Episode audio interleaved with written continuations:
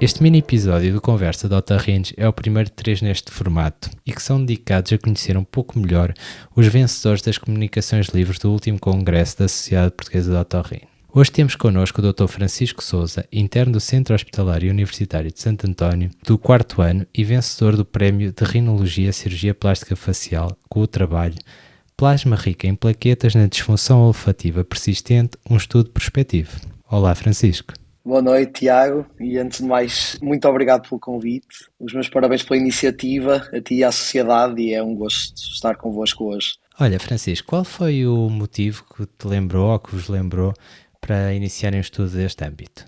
A ideia remonta a 2021. Nós, na prática clínica, começamos a constatar, de facto, vários doentes na, na nossa consulta que nos procuravam, alguns procuravam-nos, outros uh, surgiam com outras queixas e também se queixavam deste, destes uh, sintomas realmente de, de, disfunção olfativa, muitas vezes persistente após a Covid-19. E nós, como otorrinos, uh, sentíamos que deveríamos realmente ser a especialidade a dar resposta a esse tipo de doentes. E, e infelizmente, mesmo fazendo uma, uma, pesquisa pela literatura na altura, não havia assim grandes luzes sobre terapêuticas ideais ou estratégias, protocolos e a ideia começou toda um bocadinho aí, em 2021. E, portanto, nós não começamos imediatamente com a ideia de, de fazer algo interventivo, mas, de facto, começamos a desenvolver um protocolo próprio institucional de, no fundo, de tratamento da disfunção olfativa pós-Covid. E qual, qual, era esse protocolo? Portanto, o protocolo começou com treino olfativo. O que nós fizemos foi, nós criamos kits de, de treino olfativo com os quatro aromas recomendados, ou os mais recomendados, o limão, o eucalipto, o cravinho e a rosa, e distribuímos kits, de um, frasquinhos de um mililitro aos doentes, e fazíamos também terapêutica adjuvante, ou seja, consoante o que nós encontrássemos na, nos achados da endoscopia nasal, quase que dividimos os doentes em, em alguns braços, mais particularmente eram quatro braços terapêuticos, em que nos doentes que não tinham sinais de inflamação, nós assumíamos que havia uma disfunção já neurosensorial, portanto já algo um bocadinho mais arrastado e uh, atribuíamos esses doentes a treino olfativo mais vitamina A nasal, A mais E nasal, fazíamos mesmo um manipulado. Nos doentes que tinham, por exemplo, sinais de rinite, usávamos mesmo geralmente o score do Land-Kennedy, se tivessem sinais de edema, secreções superiores a zero, nós uh, optaríamos pelo corticoide. E começamos um bocadinho, um bocadinho por aí, ou seja, por fazer isso, no fundo havia uma falta de, de lógica. Nós tentamos encontrar uma lógica, porque quando olhámos à nossa volta, todos os colegas faziam de maneira diferente. E apesar de ser algo completamente empírico, e nós temos noção disso, tivemos quase a necessidade de tentar encontrar uma lógica, pelo menos uma, com um racional teórico por trás, para em alguns doentes pôr vitamina A, noutros pôr corticoide, noutros fazer só o treino olfativo. Nos doentes que não queriam fazer tratamento, nós fazíamos só o treino olfativo, por exemplo, e portanto partiu um bocadinho daí. E como é que surgiu uh, o plasma rico em plaquetas? Exato, exato, exato. Desculpa, parece que fugi um bocadinho à pergunta, mas realmente para contar a história de como é que chegamos até aqui, tinha mesmo de remontar esta origem. E o plasma rico em plaquetas surgiu porque, apesar de nós termos uma percentagem de sucesso ainda considerável com este, uh, nós costumamos chamar protocolo de primeira linha, com o, o treino olfativo e com os adjuvantes, ainda assim, alguns doentes acabavam por não melhorar, quer subjetivamente, quer objetivamente, no, nos, nos limiares olfativos que nós, nós fazíamos a todos. E, portanto, partiu um bocadinho pela investigação. Vimos que havia um grupo da Califórnia, no fundo até quase um consórcio de duas universidades, Stanford e San Diego, a doutora Zara Patel e Carol Lian, que estavam a fazer isso. Nós vimos um estudo piloto delas. Esse estudo piloto foi apresentado até num Journal Club inicialmente e pronto, e gerou já aquela discussão inicial e a partir daí começou a surgir alguma evidência, mais dois estudos na Europa, e foi uma questão de falarmos e termos apoio das FIAs e, claro, para pôr tudo a andar. E uh, incluíram nesse estudo quais os doentes? Quais foram os critérios de inclusão? Isso é outra questão que também é, lá está, discutível, porque nós fizemos um bocadinho diferente do que tinham feito o, o grupo da Califórnia. Ou seja, o grupo da Califórnia incluiu doentes com disfunção olfativa apenas entre os 6 e os 12 meses. Ou seja, eles assumiam que até um ano havia algum potencial de recuperação e que a lógica por trás do PRP poderia de alguma maneira uh, trazer um benefício. Mas doentes com disfunção mais de um ano foram excluídos e nós foi precisamente o contrário. Ou seja, quando nós estávamos a fazer algo, tínhamos a noção que era invasivo a todos os efeitos. Não era experimental totalmente, mas roçava. E fomos um bocadinho parcimoniosos. Então nós fizemos sempre pelo menos dois ciclos de primeira linha, digamos, ou seja, treino olfativo mais adjuvantes. Muitas vezes, se o primeiro falhasse, tentávamos outro diferente. E se mesmo assim a disfunção se mantivesse, o doente estivesse motivado, etc, etc, é que propunhamos o doente. Portanto, o nosso critério de inclusão foi 12 meses de disfunção. Portanto, isso acabou por ser um bocadinho diferente.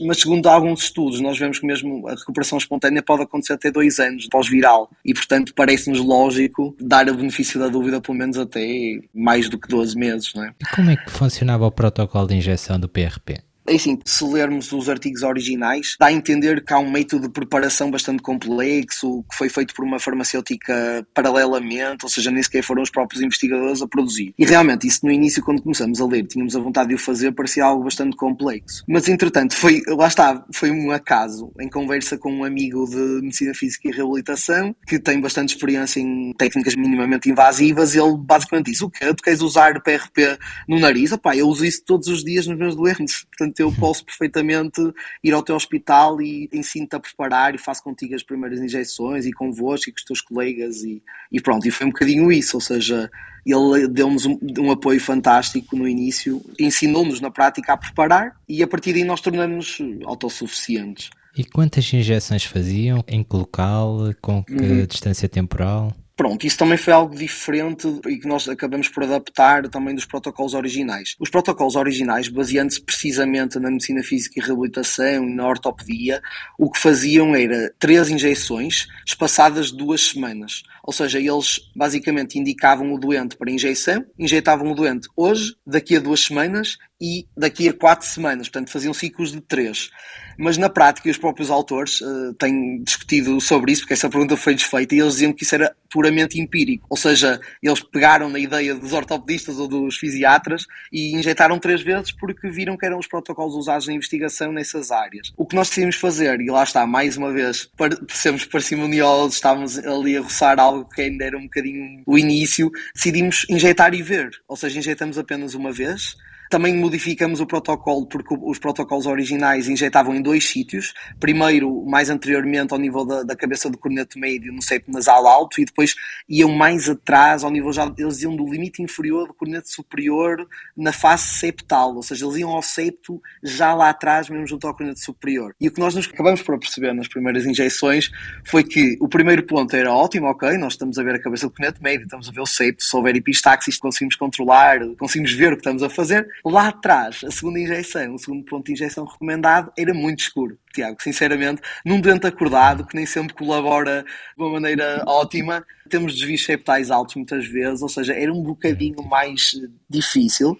E o que nós acabamos por perceber, para além disso, é que, como fazíamos a injeção sempre posteriormente, primeiro, ou seja, no segundo ponto, quando nós íamos fazer a injeção mais anterior, o PRP recirculava pelo segundo furo. Ou seja, ele em vez de ficar submucoso, que era o nosso objetivo, né, que ele ficasse in situ, ele acabava por escapar então nós pensamos, ora bem, nós estamos a fazer uma injeção mais posterior, num sítio mais escuro, que o doente acordado há mais desconforto, que no fundo está a fazer muitas vezes perder o PRP, que é o que nós queremos que se mantenha lá. Porquê é que nós estamos a fazer isto?